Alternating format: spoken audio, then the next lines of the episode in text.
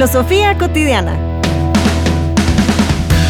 Nueva Acrópolis Guatemala presenta el podcast Filosofía cotidiana, un espacio para reflexionar sobre los sucesos de la actualidad.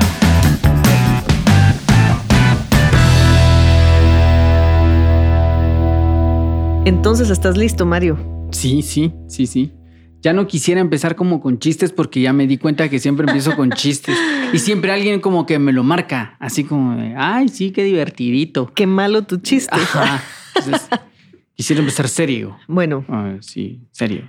empecemos serio. Serios. Serios. Empezamos. Y buenas noches, Paula. Buenas noches, Mario. Yo ni serio me Qué sale- serio estás Ah, hoy. Ah, gracias. Sí. Estoy, estoy serio porque el tema de hoy es un tema serio. Serio. ¿Cuál es el tema de hoy, Mario? Ah, eh, hoy vamos a hablar acerca de el cine y la filosofía. O cine y filosofía, que era como el nombre más corto y como más, ¿qué? Directo. Directo, cine y filosofía. Me gusta el tema, cine. ¿Qué te gusta más, el cine o la filosofía? Ala, fíjate que hoy en día te puedo decir que la filosofía, pero es que puedes ver el cine con filosofía, puedes combinarlo. Pero siempre me ha gustado un montón el cine también. Siempre. Siempre. ¿Recordás cuál fue la primera película que fuiste a ver al cine? Fíjate que justo no hace mucho hablamos de eso. No sé si fue la primera película, pero yo me recuerdo que una tía mía nos llevaba al cine, a, mis- a mi hermana y a mí. Por ahí por Molino de las Flores había un cine y vimos La Sirenita. Esa es la, la primera que me recuerdo. No sé si fue la primera que, que vi, pero sí tengo ese recuerdo bien. La Sirenita. Sí. Y te encantó. Ni me acuerdo de la película hoy en día, pero me recuerdo de haber ido al cine y verla porque, pues, comimos poporopos y íbamos solitas, ajá, con mi tía. Entonces, ajá, toda la experiencia fue exactamente así. La recuerdo. Yo soy muy mala para recordarme de cosas de cuando era chiquita. Usualmente me tienen que recordar y, y aún así a veces digo yo, ala, ahí estaba yo. pero si de eso sí me fotos. recuerdo, pero de Ah, eso sí me recuerdo que fuimos a ver La Sirenita y varias otras. Pero no te recordás de la edad. Ala, habré tenido como unos siete, seis, 6, 7. por ahí. Ah, mira. Estaba chiquita. Estabas re chiquita. ¿Te recuerdas cuál fue la primera película que viste? Sí. En el cine. En el cine. A ver. Fíjate, eh, en, allá donde yo crecí, había un cine que, un incipiente cine, que, es, que tenía una función extraña que te daban dos películas. Y tenían esta combinación así como de película de acción y película de otra cosa, que podría ser comedia o algo así. Y entonces eh, a mí me llevó mi papá, la primera vez fuimos solos, mi papá y yo, a ver dos películas. La primera que vimos fue una de Jean-Claude Van Damme, No, pues. ajá, que no me recuerdo bien cómo se llama, pero que eh, sí me sé toda la trama, más no el nombre, fíjate. Toda, toda la trama me quedó súper marcada en mi cabeza. Nunca la volví a ver a la película pero la tengo todavía muy bien presente. Me recuerdo de muchas escenas de él entrenando debajo del agua y Eso. del malo echándose vidrios en las manos Ay, para no. pelear y así va, que súper dramática. Y yo tenía como cabal 6, 5 años. Sí, como 5 años tenía cuando fui a ver esa. Fíjate. Y la segunda que miré, porque eran dos películas por día, fue una de miedo que se llamaba Critters. A la gran. Vi Critters 2. ¿Y te dio miedo? Fíjate que no, lo que me dio fue como que me perturbó un poco. Como que, que Elabora, ajá, elabora. el, el, pues para un niño de cinco años ver una película de unos extraterrestres que caen y se comen a la gente y los dejan hechos huesitos y esto no Sí, es como entiendo. tan fácil. ¿va? Entonces fueron dos películas como bien intensas, las primeras que yo miré, pero ahí despertó el amor, pues porque de ahí en adelante me gustaba mucho ir al cine, me chantajeaban, así como dices, ¿haces esto? Vas al cine, no sé qué, al cine.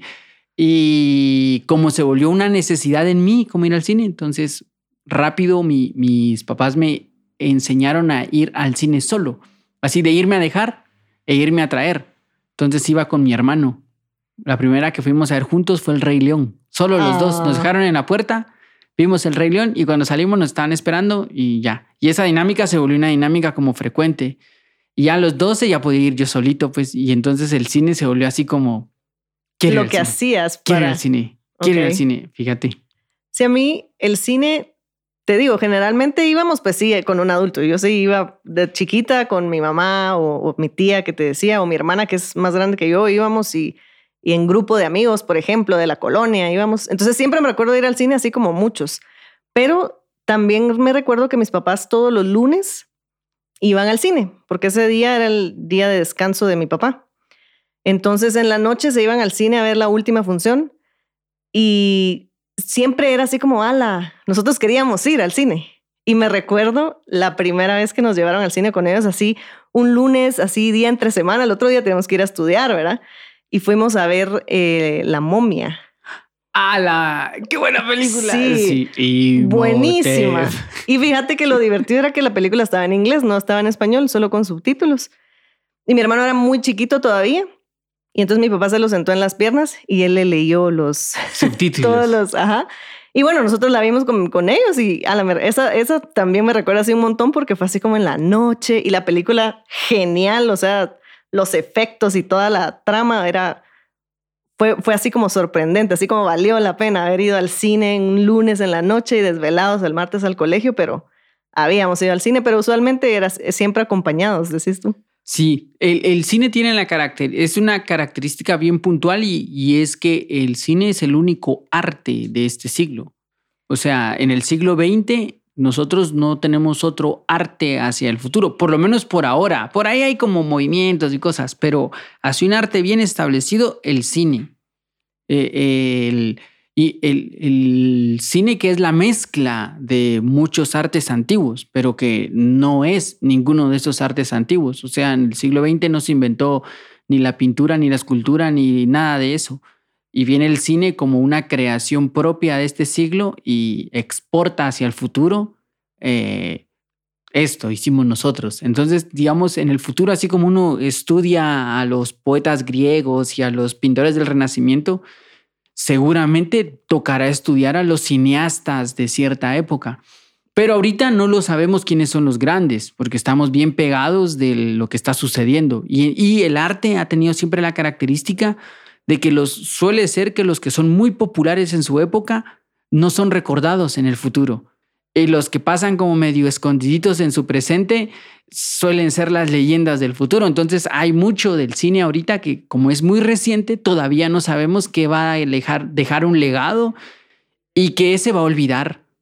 Todavía está en su proceso de seguir, eh, bueno, sacando más producciones precisamente que es, y de qué vas a, descubrir nuevos efectos, nuevas formas de, hacer el cine. Y lo que decías que me pareció súper chilero, que el cine no es un solo arte, sino que tiene muchas cosas, la fotografía, la actuación dentro de, la película, etcétera. Hay la imagen, el sonido, uff, o sea, encierra muchísimas cosas que uno cuando ve el producto final no necesariamente nos ponemos a pensar en, ala, todo eso. Algunas veces notamos algunas cosas que son como más obvias, y los amantes del cine, que seguramente vos vas a poder hablar un poco más de eso, si te percatas un montón en, la producción, en, todos los detalles y más cositas un poquito más, eh, digamos, que no fueron tan evidentes para los que solamente vamos a disfrutar de la trama de la película. Pero fíjate que eso es la mitad de lo que decís, no es tan real, porque el cine no se trata única, o sea, eh, no disfruta más una película aquel que cuando se en la película dice,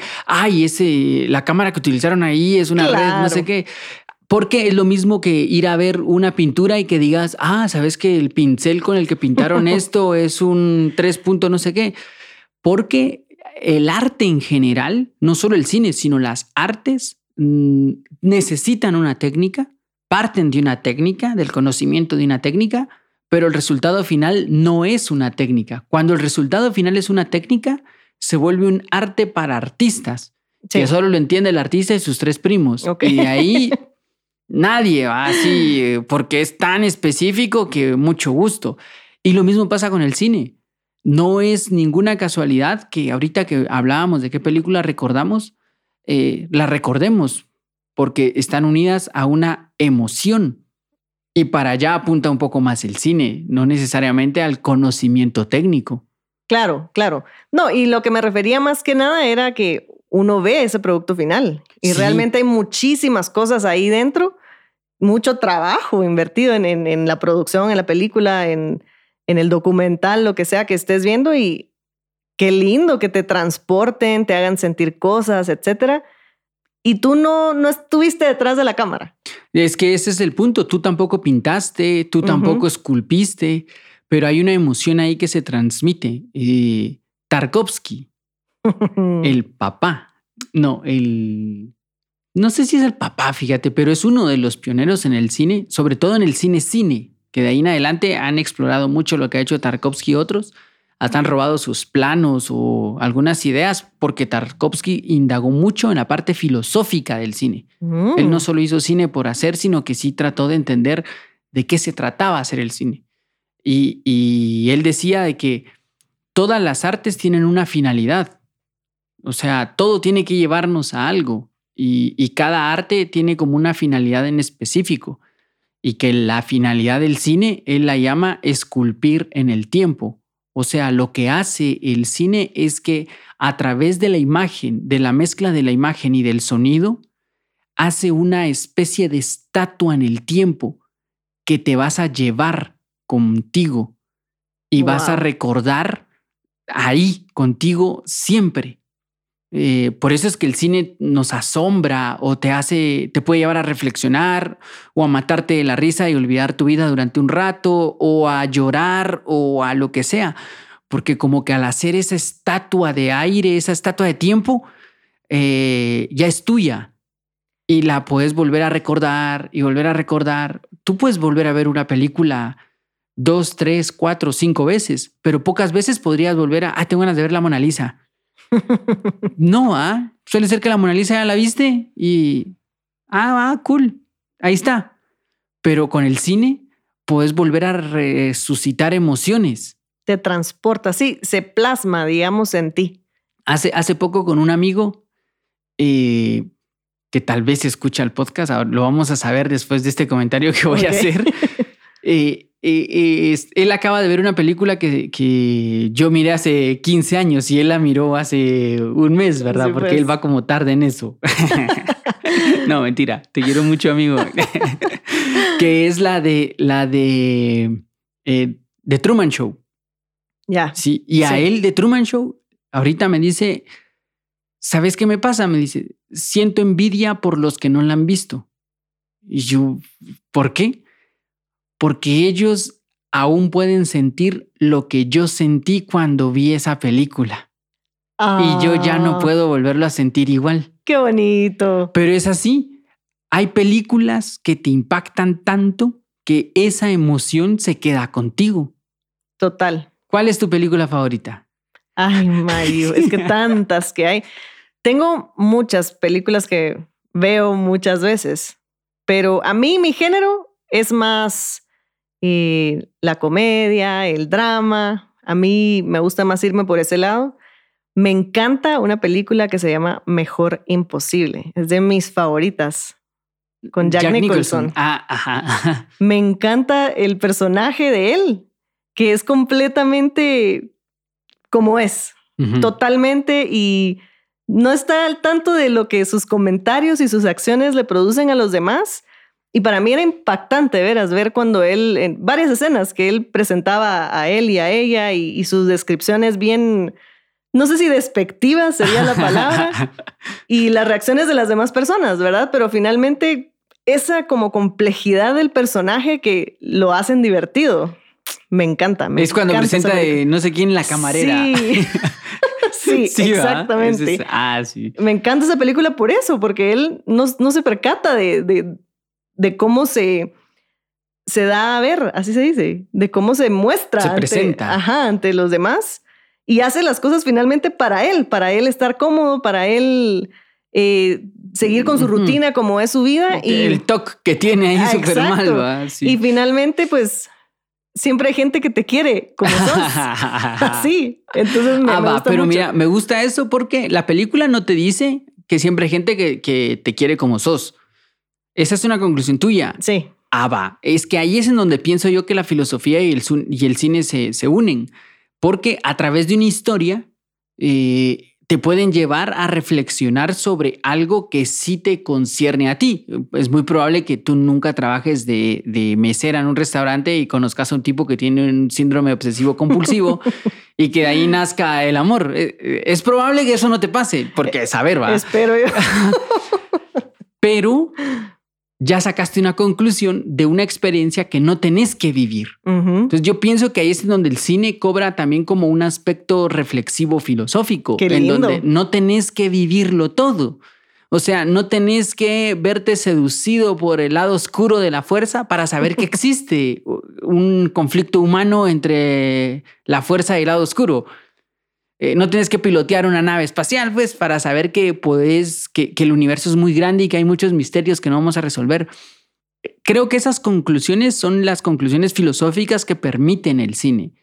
El, el poder ir entendiendo qué estoy viendo y poder ir sacando como conclusiones. Hay películas que desde que empiezan son reflexión constante. Hay películas que son muy, muy buenas que uno mira y dice, a la gran ¿qué es esto? A mí, la verdad, la primera vez que miré de Truman Show, sí me dio la sensación de que había cámaras, ¿verdad? Así como de que hay aquí al fondo. Y The Truman Show es la película basada en el mito de la caverna. O sea, si, si Platón hubiera tenido que escribir una película, es muy probable que hubiera escrito, ayudado en el guion de The Truman Show. Ala, sí. Ahora que me lo pones así, Totalmente, es eso, es, eh, Platón plantea que hay un montón de gente eh, encerrada, encadenada, que nació viendo sombras y Truman es un tipo que nació encadenado y rodeado de sombras. Literal. Y así como en, la, en la, el mito de la caverna, el, este personaje tiene que salir para ver la realidad, Truman Show tiene que cuestionar su realidad para salir a la verdadera realidad. Ahí, por ejemplo, tenemos una unión bien directa entre cine y filosofía. Y lo que decís de mm, precisamente el que cuando uno está viendo la película, a veces uno empieza como a intuir cosas, ¿verdad? Entonces estás poniendo tu atención en eso y como ese ejercicio de, ala, yo creo que tal vez, bueno, yo no lo digo en voz alta porque a mí no me gusta andar diciéndole a los demás qué viene o qué no viene, sobre todo si ya vi la película, pero sí me gusta ese como ejercicio, digámoslo, de imaginarme qué puede pasar, cuáles son las probabilidades y hay películas en donde uno acierta y otras en donde te sorprenden completamente y qué chilero eso que dijiste, que hay cosas que no tenés que vivir, que las puedes ver a través del cine. Y otras con las que tal vez te puedes relacionar un poco de, lo que está pasando o, incluso hasta tomar ajá, lecciones para hacer o no hacer. Eso, porque lo que yo creo es que como la, al final, digamos, la filosofía eh, es, el estudio de la filosofía son todas las ciencias. Al final, digamos, todas las ciencias tienen un lado filosófico. Si tú estudias psicología, tienes que llegar a la filosofía en la psicología. Si estudias química, hay una filosofía en la química, matemática, hay una filosofía en la matemática, porque la filosofía es como que une a todas las demás ciencias. Eh, los antiguos decían que la filosofía une al quehacer humano. O sea, todo lo relacionado con el ser humano, cuando es reflexionado y profundizado, cae dentro, dentro del lado filosófico. Y el cine es la exploración de todo el quehacer humano, todas las posibilidades de quehacer humano y posibilidades que se van más allá de los límites imaginables, porque no vas a viajar en el tiempo ni vas a ir a otro planeta, pero puedes explorar eso a través del cine. Y si a eso le colocas el grado de la filosofía, esa experiencia puede ser útil para ti. Eh, no te tenés que morir ahorita para, para reflexionar sobre la muerte. Y el cine tiene un montón de películas que hablan acerca del conflicto de la muerte alrededor tuyo, incluso de ti mismo o, de alguien quien querés, pero te puede llevar a reflexionar sobre ese tipo de situaciones, aunque no necesariamente tengas que vivirlas. Ahí creo yo que el cine y la filosofía se unen. Cuando no se unen, cuando estás viendo la película y lo juzgas Ay, sí, qué burrada, eso no va a pasar nunca. Eh, yo a mí Pero es el sentido de disfrutarla, sí, a mí si algo me cae re mal es cuando ves una película con alguien y dicen, "Ah, pero eso es mentira porque es película." sí, es película. Ajá, pero ¿en qué punto es mentira? ¿A qué le llamas mentira? Porque no te está pasando. Claro, estás viendo una historia que te están contando allí y pero así es esa historia. Pero no es mentira, porque si eso fuera mentira, toda la literatura es mentira, todo el arte es mentira porque no lo estás viviendo. Wow.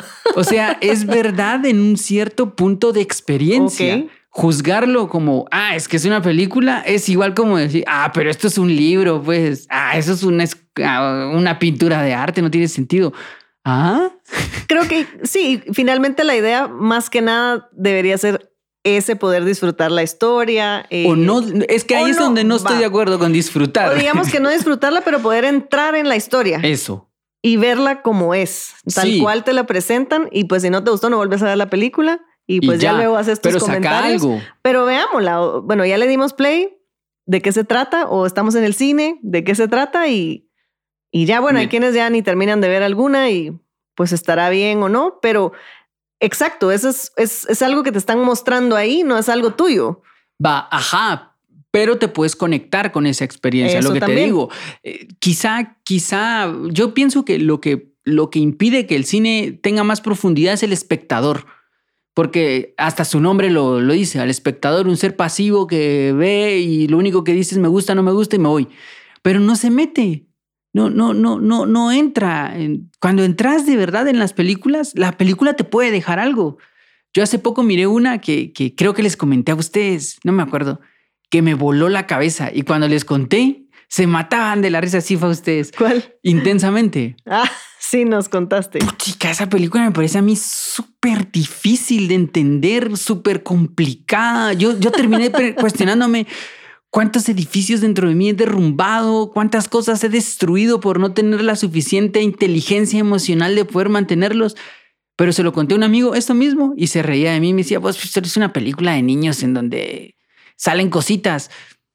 No lo puedo creer. Es una película, es que esa película es de niños, pero sí te metes, a menos a mí sí me pasó, o sea, me metí en, el rollo y de verdad sentías todo lo de la niña porque te podías identificar de alguna manera con, ajá, esas situaciones en donde ya no sos esto y hay que construir cosas nuevas y sí llega a ser como bastante emotiva en mi caso y sí te deja reflexionando totalmente.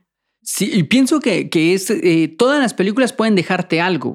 Eh, algunas solo un mal sabor de boca, pero te dejan algo. eh, y de todas puedes sacar como algo. Porque, digamos, estamos hablando del mensaje de la película. Que el mensaje de la película puede, puede, puede sacárselo o no puede sacárselo. Hay películas que están unidas a la filosofía clásicamente. Matrix es otra aplicación del mito de la caverna, solo que hecha eh, en Matrix tal cual va, así.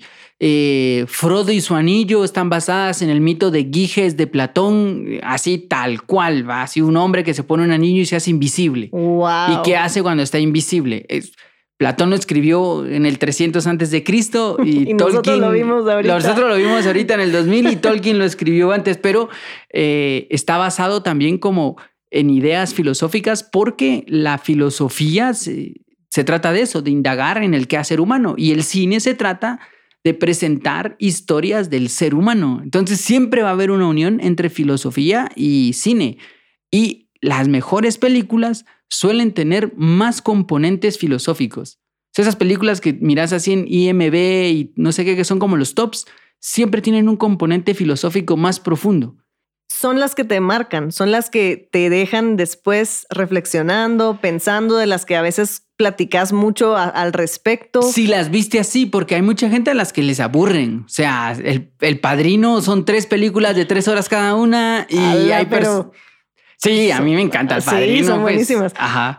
Pero a lo que voy, cuando logras de veras entrar en ese, en el rollo de la película, en la, en la trama y lo que estás, es súper rico después poder hablar al respecto, comentar un poco, volverla a ver incluso para ver si se te pasó algo que, alguien más te comentó. Y como dijiste, puede ser una de esas películas así súper, que tienen ahí cosas filosóficas detrás y que no las entendiste y te dejaron pues con un mal sabor de boca también. Pero cuando llegas a ese, cuando sí encontrás esa película que te impacta, Va a decir una película que te haya impactado. Decime tú. No, pero yo dije pregunté mi primero. Ya te dije mi película favorita. A ver, a mí es que yo soy, tal vez soy muy impactable porque yo tengo un montón de películas que a mí me dejan así como ¡pua! así. A ver. A ver, de este año te voy a decir una que me gustó un montón que miré, que se llama El Caballero Verde No de la he visto. Green Knight. Ya me contaste de la película. Ala, esa película me impactó un montón por el, por el mensaje del valor, de dónde encontrar el valor. Y, y pues esa película me impactó mucho, pero no, pero es una película lenta. Pero a ti te gustan las películas lentas. Sí, prefiero las películas lentas antes que las películas así como de... Pero por, por lo mismo, porque como no tengo mucha atención, se me va la onda. Así, ¡ah! ¿qué está pasando ahí? A mí me gustan esas que son así de... Y no estoy hablando de acción necesariamente, pero como hay como que muchas cosas que se tienen que conectar y que finalmente al final te das cuenta que estaban conectadas y que son como cosas así separadas entre comillas. ¿Como, ¿Como cuál? A la gran, ahorita no te puedo dar un ejemplo, ah. pero hay un montón. Es que hay un montón que, te cuentan, pues. que te cuentan una historia aquí, luego va otra historia por el otro lado y al final resulta que está conectada. Hay unas que son así como de diferentes épocas, entre comillas. Y entonces es una familia que empieza, no sé cómo se llama la película, pero empiezan en el hospital y como que va a tener al bebé, etcétera. Pero paralelamente te están contando la vida de otras dos personas que como que va a ser su cumpleaños y no sé qué. Entonces yo en mi cabeza estaba relacionándolo así como, ah, este están haciendo el mismo día que aquellos dos y algo van a tener en común. Que si al final resulta que esta no, historia... No, pero no contes el final. Pero es que ni siquiera sabes cuál es la película, ni yo te puedo decir el nombre. Y al final resulta que estos que están naciendo eran los de la historia que te estaban contando aquí, me explico. Y nunca me lo hubiera esperado. Sí, hasta, pero... Eh, hasta el final, ajá. Sí, no, pero ahí saber. Los, que ya la vieron ya, ya saben qué película es, pero eso es lo que a mí me gusta, el que puedas como no sé, el que, te, el que te hagan pensar que son cosas separadas y finalmente sí están unidas y eran las mismas personas. Pues. Ya, los plot twists. Ajá. ¿Tú viste Seven? Sí. Ah, o sea, eso, el final así de. ¿What? Ajá, ya, sí fue, sí sí, sí, sí, A mí Seven me encantó. Buenísimo. Pero, por ejemplo, Seven, basada en la Divina Comedia, obra filosófica de, de por sí y parte de una obra filosófica para crear una historia y solo que lo que hizo el, escritor slash director de esta película es cómo podría ser hoy en día una divina comedia, cómo podríamos encauzar a los siete pecados capitales hoy. Y te lo ponen recruda actual. Ajá, porque lo que está haciendo es eso, está indagando en algo que tiene que ver con el ser humano solo que no va a escribir una divina comedia porque ya existe una, pero la está llevando a una actualidad que quizás sea más entendible para nosotros, tristemente más entendible para nosotros, pero parte de algo filosófico. La mayoría de películas que tienen un sentido así como, como muy fuerte filosófico enganchan a las personas y a veces no saben por qué. Solo que está buena la película, que tienen trama. la idea de que los, haya tantas películas de superhéroes ahorita y los superhéroes sean todo, no solo es porque los superhéroes tienen poderes y todos son guapos y esto, sino que también tiene mucho que ver con esa búsqueda del ser humano de querer ser mejor o de querer como alcanzar algo más de ser un simple ser humano, que es algo muy, muy de, del humano per se. Y te recuerdas que tú nos dijiste también a nosotros el otro día en alguna clase de que estábamos viendo el mito de Gilgamesh y hablabas de Star Wars. Y de eso traducido ahí. O, sea, en la actualidad, Star Wars, pues es esa historia de, del héroe y todas las etapas que, que hablábamos ese día. Y claro, si no, si te impactan. Bueno, yo personalmente, y probablemente me va a echar a mucha gente encima, no he visto Star Wars. Pero si te impacta cuando. Buenas noches.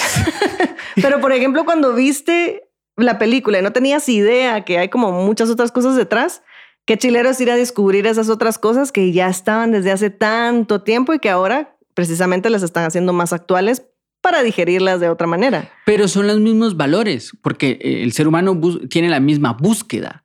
Entonces, es la misma búsqueda, pero en, en otros aspectos. Ahora nuestra búsqueda se refleja mucho en el cine. Eh, el cine refleja mucho, fíjate, aunque la película sea muy mala, hicieron nueve, rápido y furioso, pero ahí hay una idea de fondo hay una idea de fondo que, va, que para mí va bien enlazada al ser humano de ahora y es que el ser humano quiere siempre ir más rápido. No tiene a dónde ir.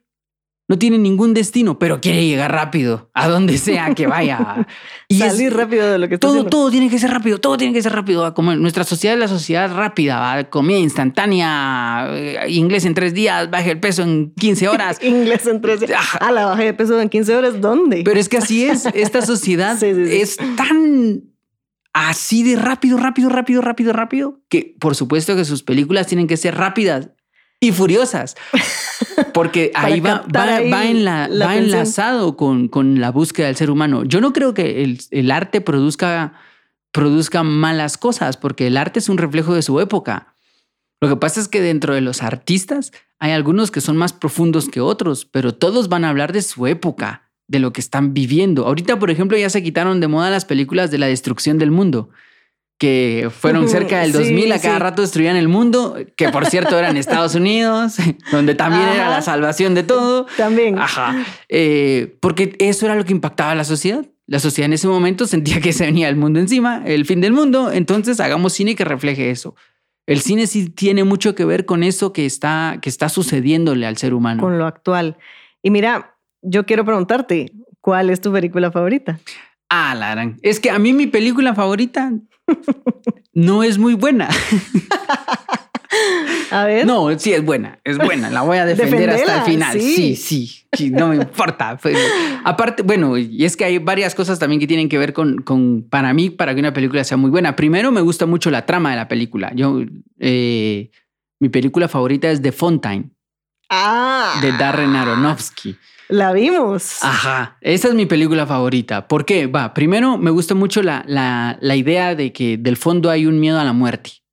Sí. sí. La película se trata acerca del miedo al final, más bien, no a la muerte, sino a un final, a que algo termine. Eso me gusta un montón. Pero como el cine se trata no solo de contarte una historia, sino de elementos que te cuentan una historia, un elemento vital en el cine es la música. Ah, Yo he descubierto bandas y grupos a través de la música del cine. Y he descubierto obras de arte musical a través de quien le hace la música al cine. Y a mí, eh, la película de The Fontaine, que el, soundtrack lo hizo Clint Mansell, me parece un viaje por sí solo. Escuchar el soundtrack ya es de por sí un viaje increíble. Clint Mansell es un crack para hacer todo este, estas ambientaciones como de búsqueda y esas cosas. Entonces me parece súper bonito. Y después, otro elemento que tiene el cine es eh, la fotografía del cine, el paisajismo que hay dentro de la película, que me parece súper chilera. Eh, es más, este, este director que me gusta un montón, Darren Aronofsky, empezó a hacer la película al inicio, pero se le acabó el presupuesto por las tomas estas del espacio y todo lo demás. Entonces la detuvieron un tiempo hasta que Darren descubre que esto se puede hacer, las imágenes del cielo son como las imágenes de las células y de estos organismos microscópicos y que es más barato fotografiar eso que, que buscar imágenes en el cielo. Y entonces uno no se da cuenta que está viendo imágenes de microscópicas en escenas cosmogónicas. Ajá, entonces... Estás viendo el macro, pero en el micro. Al revés, estás, ajá, sí, sí, el macro con el micro. Ok, ajá. Entonces, eso me, me, parece que la parte visual es muy bonita de la película. Y otra cosa que destaca un montón del cine, que me parece también un elemento bien interesante en las películas, son los personajes de las películas. Como describías a tu personaje del, del TOC, eh, el actor tiene la posibilidad de colocarse en una piel que no habita, que es el, el, el personaje tal cual y hacerte creer que existe para ti mientras, mientras me describías a tu película, ese personaje existe. Claro. No, no lo planteaste como un, ah, era mentira. No, no, no, el personaje existe. Y encarnar personajes es también un arte. Sí, es un arte. Ajá, el teatro ya era un arte antes de, ser el cine. Entonces, me, me, en esa película los personajes me gustan un montón. La música me gusta un montón, la trama me gusta un montón y la historia me gusta un montón. Entonces yo digo, esta película es mi película favorita. Eh, es aburrida por ratos como solo ella. y mencionan a Guatemala. Sí, sí, sí, Y, sale, ¿no? Hay unas imágenes. De, sí, de Tikal y todo eso. Es, a mí sí me gustó la película y sí te tiene ahí bien interesado y el tema precisamente, la muerte pero esa es, esa es mi película. Te puedes relacionar ahí con, con algunas cosas. Sí, con los finales. Y, y, sí, eso que dijiste de, los, de encarnar a un personaje, a mí eso me parece maravilloso. El que puedas de veras entrar y sentir como esa empatía por el personaje o incluso que te cae mal el personaje, lo que sea que esté interpretando el actor, esa capacidad que tienen también de podértelo, de poderte hacer creer que es real.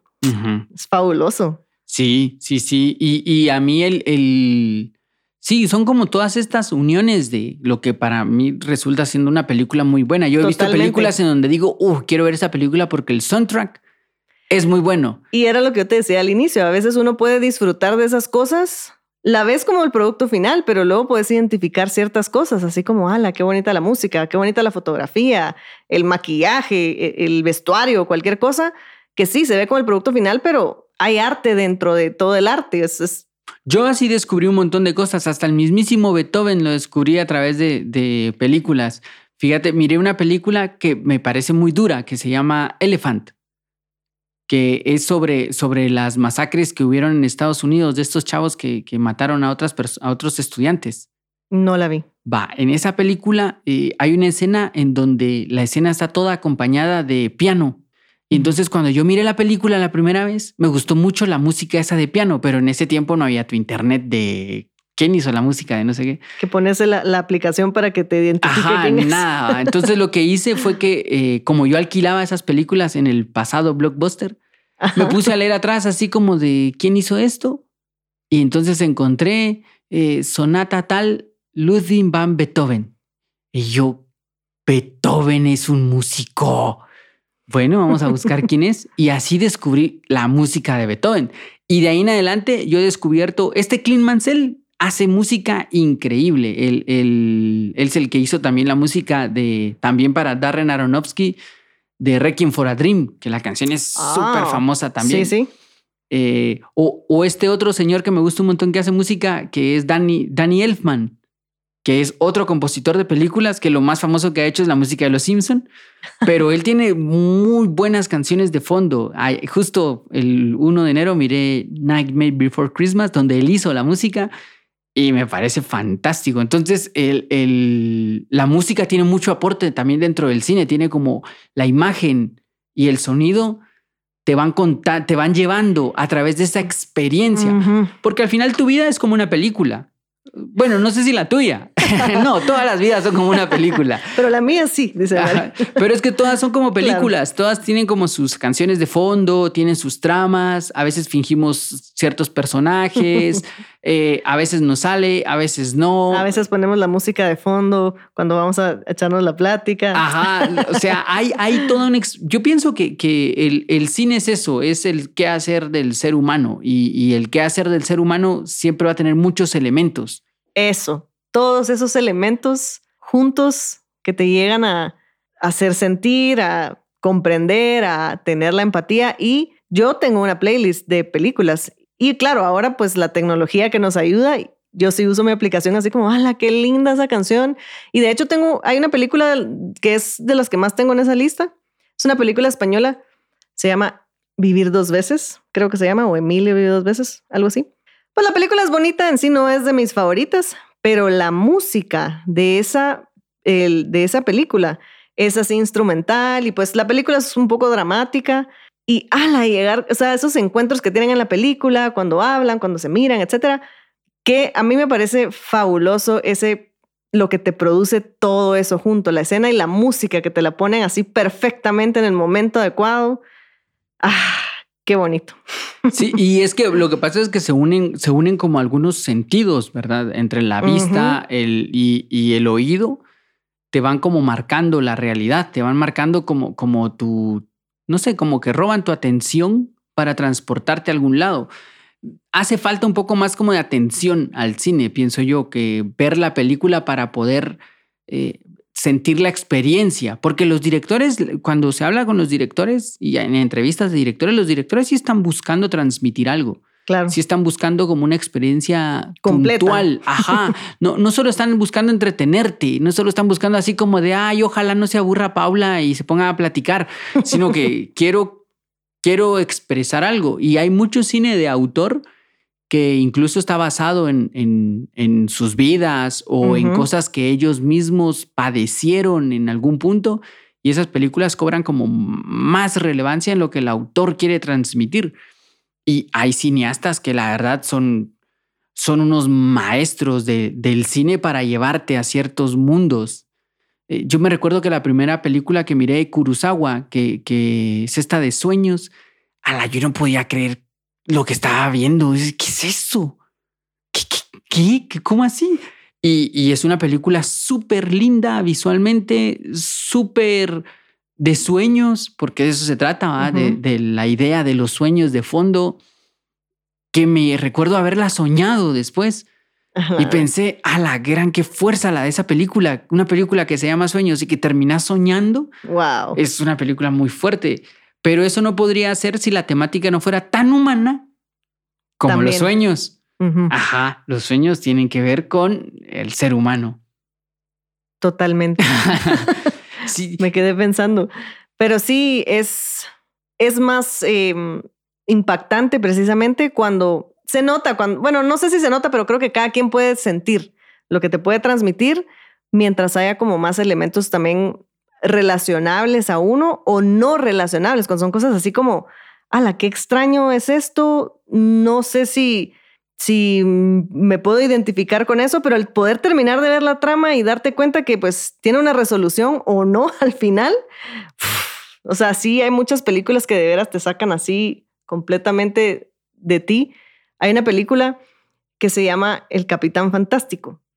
Fantástica. Ajá, ajá, ¿qué es la Coca-Cola? Veneno. ¿Ah? Es un diálogo que dice la película. ¿Qué es Coca-Cola? Veneno. Entonces es como la mirás y decís, bueno, yo la vi y para mí fue así como, a la gran, es posible que alguien pueda hacer esto en esta, en esta sociedad que vivimos. Y, y decís, no, no, no puede ser. en algún momento tienen que como salir de ahí, pues bueno, de ahí se va desarrollando la película, pero es como bien choqueante cuando ves como todos esos contrastes y, te hace reflexionar y decís, a la gran Tal vez sí me haga falta un poquito de ese extremo en el que ellos vivían y no tanto, ¿verdad? Porque, porque no, tampoco se pueden vivir en los extremos, pero es súper interesante. Para mí me pareció muy interesante verla y de veras difícil un poquito de poder, bueno, yo en mi caso, que soy mamá, para mí sí era así como, ala, yo no haría eso. Pero por, por varios puntos, por varios momentos decía, ala, qué bonito sería poder hacer eso. Pero, o sea, sí te llevan a reflexionar un montón de cosas y es bien chilero quedarte hablando después de eso. Sí, es que es una experiencia. Yo pienso que, que, tiene mucho que ver también con tus búsquedas, porque si lo que buscas es reírte, también hay muy buenas películas ah, para reírse. Los Monty Pythons, todas las películas que encontré de los Monty Pythons, no dudes que te, vas, a reír. Ah, sí, es que son buenísimas las de ellos. Y, y, y sus temáticas son eso, vamos a hacer una película para reírnos. La vida de Brian es la historia de, de a un hombre que confunden con Jesús y lo creen el, el Mesías. y ya desde la premisa es para matarse de la risa de pues. la película.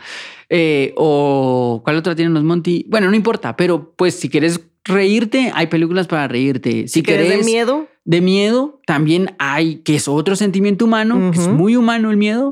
Eh, también hay películas para eso. Si querés reflexionar, hay películas específicamente para reflexión. Eh, si querés, si estás en la temática de la vida después de la muerte, hay un montón de películas acerca de la reencarnación y ese tipo de cosas. Eh, hay, hay mucho cine que, que responde a, a tus propias búsquedas. Yo no creo que haya una mala película, así como de, ah, qué chafa ese que mira rápido y furioso, yo solo miro películas de Tarkovsky. No, no, no, porque responde a tu búsqueda. Y si en ese momento lo que querés es ver carros y... Y velocidad. Y velocidad, mira, rápido y furioso, no te las lleves como de, no, no, no, eso no. Pero sé consciente de que estás en esa búsqueda y por eso estás viendo esa película. Hay tiempo para malas películas. Bueno, no las llames malas, es esa tu búsqueda. Fíjate que qué interesante eso, porque hay épocas en donde uno decide ver solo comedias o solo dramas o lo que decías de los diferentes géneros, es interesante el que podamos ponerle atención a eso, porque a veces solo le damos play y, y se va la película. Pero si nos ponemos a pensar, ah, ¿qué películas he visto este mes, por ejemplo? Y hay una cosa en común, que es lo que estás, qué es lo que te está llamando en ese momento. Sí, y, y, pienso que, que, responden mucho a lo que uno es y lo que uno tiene por dentro. Eh, la semana, hace dos semanas miré Dune. Ah. ¡A la qué película! Qué película visualmente hermosa, musicalmente hermosa. La trama es la trama del ser humano, ¿verdad? Siempre buscando su destino y buscando quién es.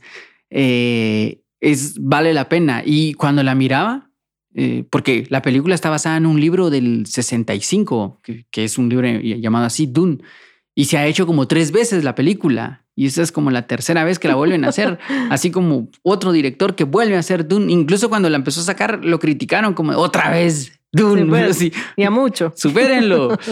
No, no se trata de superarlo, se, trata de, de, la búsqueda del ser humano y, y la literatura y el cine también están de la mano. Hay muchas películas que primero fueron libros, muchísimas, que uno ni sabe que, primero fueron libros y hasta después se entera de que fue basada en un libro. Ajá, así cientos de películas que primero fueron libros.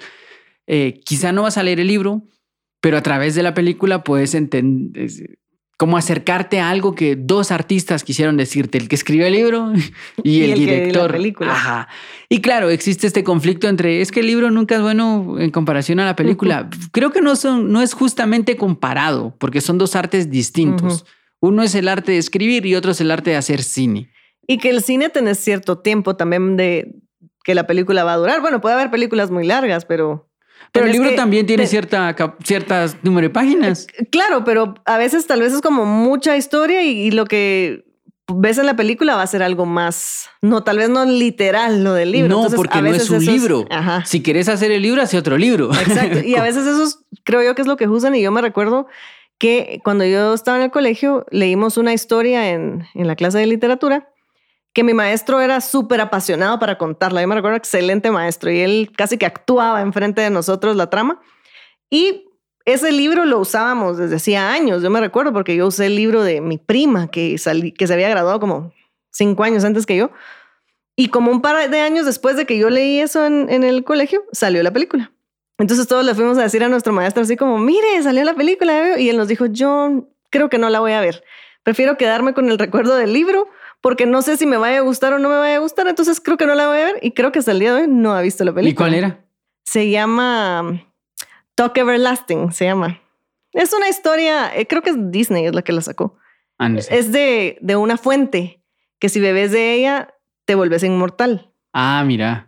Entonces la chava conoce a esta familia y, y ellos le cuentan y pues ella está entre ese dilema de si beber de la fuente o no. Ah, mira, qué bien bonita, bien bonita la historia del libro, la película también, pero pues él decidió quedarse con eso, ¿verdad? Pues sí, pero es, fíjate, es como las películas del Quijote, que han habido N cantidad de películas. ninguna va a ser Cervantes, pues porque Cervantes es uno y son dos cosas distintas. Claro.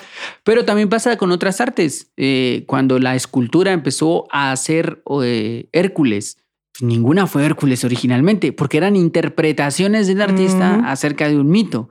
Eh, lo mismo pasaba con la literatura, la literatura tratando de escribir esculturas o la escultura tratando de representar obras literarias.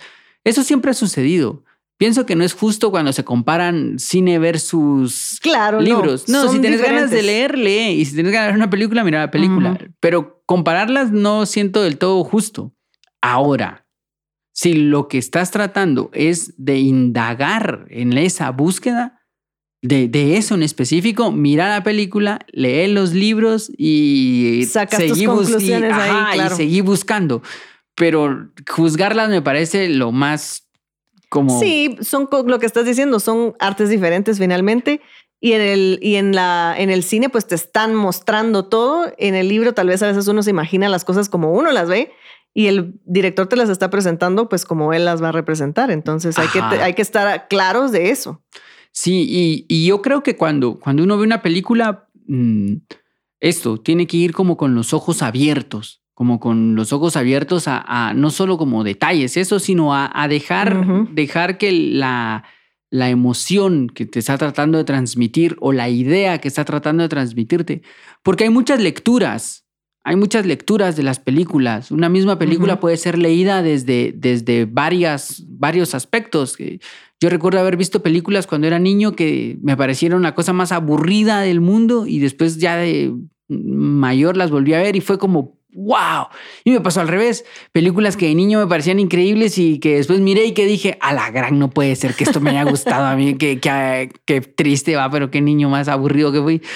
Eh, van, creo que responden más como a tu búsqueda de ese momento y e, e indagar en tu búsqueda lo hace filosófico. Sí. Y hay películas, agregando lo que estabas diciendo, que la ves de niño y luego las ves de adulto y te siguen encantando. Decime una. yo te voy a decir una. Te vas a reír de mí. No, hombre, yo nunca me río de ti. Ay, sí, cómo no. Me río contigo. bueno, se llama Escuela de Rock. Yo la Ah. veía de chiquitos con mis, con mis hermanos, la vimos y yo me sé de memoria esa película. Y ahora que la pusieron en las Pero no plataformas, era tan chiquito. yo la veo bien. Éramos chiquitos y al día de hoy yo se la pongo a mis hijos y a aquellos les encanta y a mí me encanta y siempre lloro en la misma escena. ¿Puedes creer que yo lloro con esa película? Siempre lloro en la misma escena de ver a Eh, un personaje que ni siquiera es protagonista en la película ni tiene ninguna línea. La señora no tiene la línea, es la mamá de una de las, de las alumnas. Ah, sí. Y cuando escucha cantar a su hija y la cara que hace esa mujer, yo ahorita voy a llorar contando. Solo contándote eso.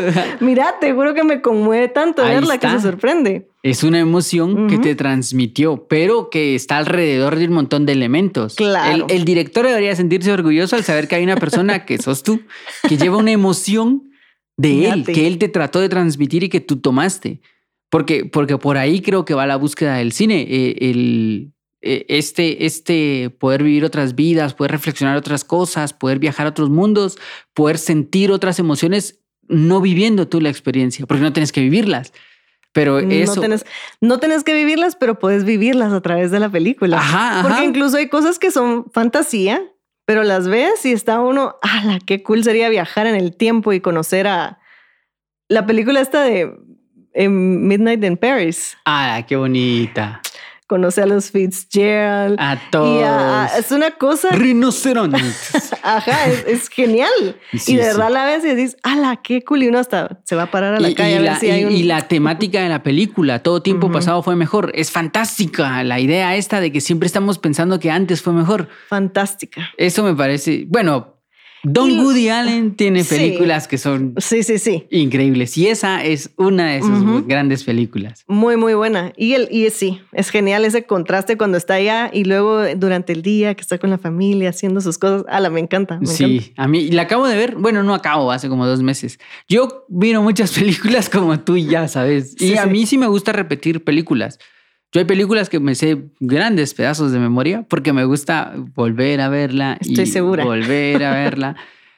Y, y creo que es eso, ¿verdad? Son como emociones que están ahí de fondo, como porque igual a veces tenés ganas de ver una comedia romántica y decís, a ver, pues volvamos a ver, ¿cómo se llama esa? Fever Pitch. Ah, ajá, sí, sí. Sí, sí. ¿verdad? Sí, sí. Ajá. Esa película me La Drew encanta. Barrymore y, Ajá. y el Jimmy Fallon. Ajá, sí, Ay, sí. Es- sí. Esa es mi película chick flicks por excelencia. Ok. Ajá, que me parece como divertidas algunas cosas dentro de la película. Y a veces tenés ganas de una película de guerra o de acción, entonces mira, eh, a ver, una película buena de acción. Eh, Enemy of the Gates. Ah, la mira. Si quieres ver una película de acción, tenés que mirar esa. Ok, es, vamos a es la historia que es basada en la historia real de un francotirador ruso en la Segunda Guerra Mundial. Que antes de la Segunda Guerra ellos se dedicaban a cazar eh, lobos. Y viene la Segunda Guerra y los reclutan como francotirador, Wow. pues porque era Claro. eso. Es fantástica la película.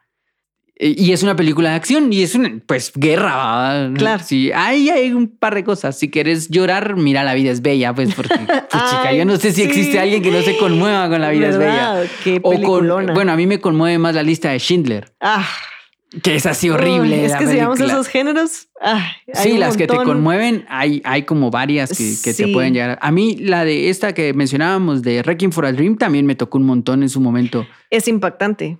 Es, es, es, es cruda, es Sí, y, y es la realidad. también. Ajá, es, es así como de alarán. Las de, y si querés, yo hago entretenimiento, así que yo diga, ah, tengo ganas de ver una peli linda, que me entretenga, que no sé qué. Cualquiera de Wes Anderson. Pero mi favorita de Wes Anderson, eh, Los Tenenbaum. A la, Ah, me no la he visto. encanta Los Tenenbaum. Y si no, Life Aquatic, que también me encanta Life Aquatic. Eh, Me- cuando la miré la primera vez que me gustó tanto, la fui a ver al cine, me recuerdo, la fui a ver solo al cine. Hasta quería conseguir los tenis porque me parecían tan bonitos los tenis de ellos que quería ser parte del, del Capitán Sisu. Eh, pero así hay como un montón de géneros y de muy buenas películas. Eh, yo, no, yo no entiendo cuando alguien dice no hay nada que ver. Ay, ¿Qué? ¿Cómo no hay nada que ver? ¿Has visto la cantidad de buenas películas que existen en Net- Netflix, en YouTube, en Cuevana, que es página por excelencia? y lo que estás diciendo, puedes volver a ver algo que te gustó Sí, ajá. y sacarle ahí el sentimiento. O, bueno, tal vez algo que te hizo sentir, no sé, en sentimientos un poco más profundos o de, yo que sé, amor o, o si quieres sentir mm, algo, ver algo más dramático, cualquier cosa puedes, no quiero decir cualquier cosa de que cualquier cosa despectivamente, sino puedes escoger dentro de mucho. Sí. Algo para ver. Y, y puedes ver cosas muy profundas. Puedes mirar Cloud Atlas y reflexionar sobre la inmortalidad del alma. Eh, puedes ver. eh, eh, a la gran hay tantas películas. Puedes ver La última tentación de Cristo y reflexionar Mm. sobre, sobre el origen del cristianismo y por dónde parte. Sí. Puedes mirar. Eh, Goodfellas y Ah. pensar sobre la vida de gángster. Sí, sí, sí. Pero hay muchas cosas que, que pienso que, que- que valen la pena reflexionar y ver y tratar de indagar que parten de una concienciación, de una búsqueda. Quiero ver esto, ve, míralo. Mi- biografías que hay fantásticas, películas biográficas. Eso te iba a decir. Uf, a mí son- es de mis géneros favoritos ver películas de la vida real, basadas en la vida de alguien. Va, pero decime un ejemplo de una. Green Book, The Green Book, por ejemplo, muy bonita película, sí. linda, es que es linda. Ay, me encanta esa película. Ahí sale Aragorn, ¿verdad? sí, salía Aragorn. que también salía en Capitán Fantástico. Sí, sí, sí. Eh, sí, por ejemplo, esa es una película que me parece bien bonita. Y, y también, si no tenés nada que ver, o sea, si no sabes por dónde empezar, hay festivales de cine que premian buenas películas, que ya hicieron la tarea de, de seleccionar películas. Y hay especialistas en un montón de cosas, ya hicieron un listado. Entonces, busca listado de las ganadoras en Cannes, de las ganadoras en el Oscar, de las ganadoras en El Oso de Berlín, de San Sebastián, del Ícaro acá en Guatemala, si querés, porque también en Guatemala hay muy buenas películas sí. totalmente desapercibidas. Muy buenas Quien no haya películas. visto las estrellas de la línea, tiene que ver las estrellas de la línea. Voy a ver las estrellas de la línea. ¿No la has visto? No, Ah, Lara, no la he qué visto. fuerte. Pero cabal, iba a eso que dijiste, una buena guía, ver los premios. A mí me encanta ver cuáles son las películas ganadoras, las que están nominadas, porque yo me siento como que fuera crítica y digo yo, ah, ¿será que esta hubiera, le hubiera dado el premio yo? Ah, por suerte no, ¿verdad? Fíjate por suerte no. no, tenés suerte- la última palabra. Por suerte para ellos, ¿no? Pero me encanta verlo porque pues ya llegan como a un punto Pero- de... Yo, yo no creo que ellos juzguen qué es lo mejor, pero es una referencia. Y ellos juzgan todo, los elementos que componen la película, no Pero, solo pero uno. pienso que es una muy buena referencia, fíjate, eh, y, y lo entendí mm, hasta el año pasado, eh, cuando ganó Parasite, que, este director, John Bow, no sé qué, él tiene unas películas buenísimas antes de Parasite. Ya había sacado eh, crónicas de, una, de un asesinato, Bojack, ya había sacado varias que me parecían muy buenas películas de él, pero nadie lo mete en su mapa mental si no se gana el Oscar. Entonces pienso, es un buen punto de partida, mas no es la última palabra. Porque si me hace elegir entre otras de él, hay otras de él que me parecen también muy buenas películas. Pero si es eso, es eh, quizá los premios sirven como una referencia para ir buscando directores y por ahí, si sos un poco curioso, puedes ir buscando quién escribió y qué otras películas qué otras ha escribió. hecho, claro. Ajá, y ahí te vas como metiendo en ese cine. Yo tengo directores que partieron de publicidad, que yo vi en un anuncio de publicidad y ¿quién hizo este anuncio? A Michael Gondry. ¿Y ese quién hace? Y puchica, descubrí el mundo eterno resplandor de una mente sin recuerdos. Pues, o sea, Ah. ajá. Y así hay como, y después, ¿quién, quién hizo y quién escribió esa película, El Eternal Sunshine? Eh, Kaufman. ¿Y qué hizo este tipo? Ah, puchica, también hizo B. John Malkovich. ¿Y qué? Y así te vas, te vas metiendo en eso. Son puntos de referencia. Son puntos de referencia que te llevan a una actitud filosófica, a estar investigando, Ajá. a, pre- a ser curioso, a, a buscar a más. indagar un poquito más, a, a saber qué estás consumiendo, a, a eso va. Es, a mí me parece un bonito ejercicio unir el cine y la filosofía. Totalmente.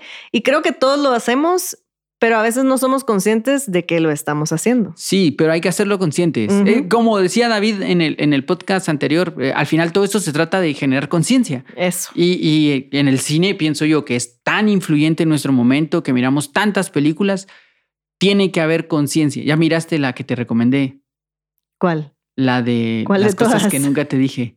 No, me dijiste que me la ibas a pasar. Está en Prime, mírala. Así, nosotros aquí en medio del podcast recomendándonos cosas. Pero ya te dije que la busqué y no estaba y me dijiste que Ah, me la sí. ibas a pasar. Te la voy a pasar porque La está voy a buena. buscar otra vez a ver si está.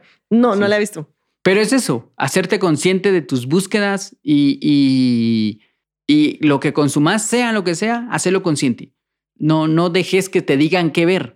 Elegí qué ver. Elegí qué ver. Me gusta. Me gusta porque, bueno, está bien aceptar las sugerencias, por supuesto, pero en eso que hablabas, ya en cuando a uno le gusta una película y se pone a investigar un poquito más y ves que tiene todavía mejores películas, qué chilero descubrir que hay otras cosas más bonitas, que conscientemente estás decidiendo, me gusta este director, voy a ver qué ha hecho él o esta actriz y voy a ver tal vez las películas de ella.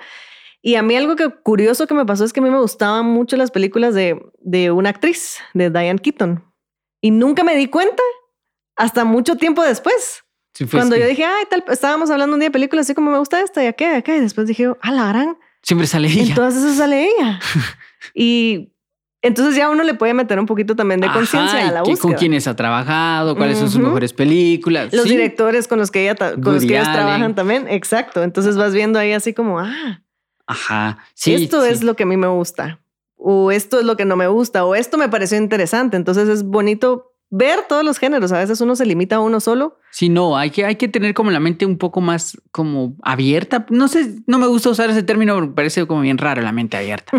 pero, pero sí como más, más curiosos, a. más dispuestos, eso, más dispuestos a poder verlo, siempre y cuando sea tu conciencia la que te mueva a hacerlo, no a verlo porque todo el mundo lo miró y entonces yo tengo que verlo. No, no, no. Hácelo consciente. Conscientemente voy a ver esto. Y, y, y no volverse fanático. Esta es la mejor película, véanla. No, te gustó, te transmitió algo. Recomendáselo a alguien que le tengas confianza y seguí con tu búsqueda, porque seguramente vas a encontrar otra mejor. Y si a alguien más no le gustó la que te gustó, no pasa nada. Ajá. No sé eso. si aceptarte eso porque... Bien, no pasa sí, nada. sí, tienes razón, no pasa nada. A veces uno quisiera que a todos le guste la que a Sí, uno le gusta, pero sé, no sé. todos vemos lo mismo en, en las películas. Yo sé, yo sé. Yo tengo un grupo de amigos con los que mirábamos películas que me recuerdo que en algún momento les presenté una y cuando volteé a ver, todos estaban durmiendo. Ay, Y pensé, Fíjate que entiendo tu sentido. y pensé, bueno, No pasa se las nada. voy a volver a presentar hasta que les guste. no, mentira. Ah, sí, pasa a veces que a uno le duele que la gente no le gusta, pero no. No, no. No, No, yo a me disfruto un montón solo la película. Me gusta un montón y sí me meto mucho para verlas. Sí. Bueno, podríamos hablar horas, fíjate, Uf. sobre este tema porque es un temón el, el- el cine. Sí, sí, y, sí. Y todo lo que está alrededor del cine. Pero pienso que esta unión de, de crearle conciencia, de hacerlo más reflexiva, tu búsqueda, de fijarte en elementos, de valorarlo como un séptimo arte, me, me- me gusta esa reflexión. Estoy de acuerdo y también me gusta la parte de ser curioso y, e investigar un poco más acerca de lo que te gustó, qué más hay detrás de ese actor, de ese director, etcétera, porque te ayuda también a descubrir cosas tuyas. Sí, sí. Y bueno, dejémosla por acá eh, y pues a ver películas. Bueno, escuchar el podcast A y ver después a ver Por películas. favor. Ajá. Y gracias Paula, gracias Gerson y seguimos reflexionando en el futuro. Hasta la próxima. Gracias, Gerson. Gracias, Marion. Chao. Adiós. Nueva Acrópolis Guatemala presentó el podcast Filosofía Cotidiana, un espacio para reflexionar sobre los sucesos de la actualidad. Para más información sobre charlas, cursos y espacios filosóficos, puedes buscarnos en nuestras redes sociales. Filosofía.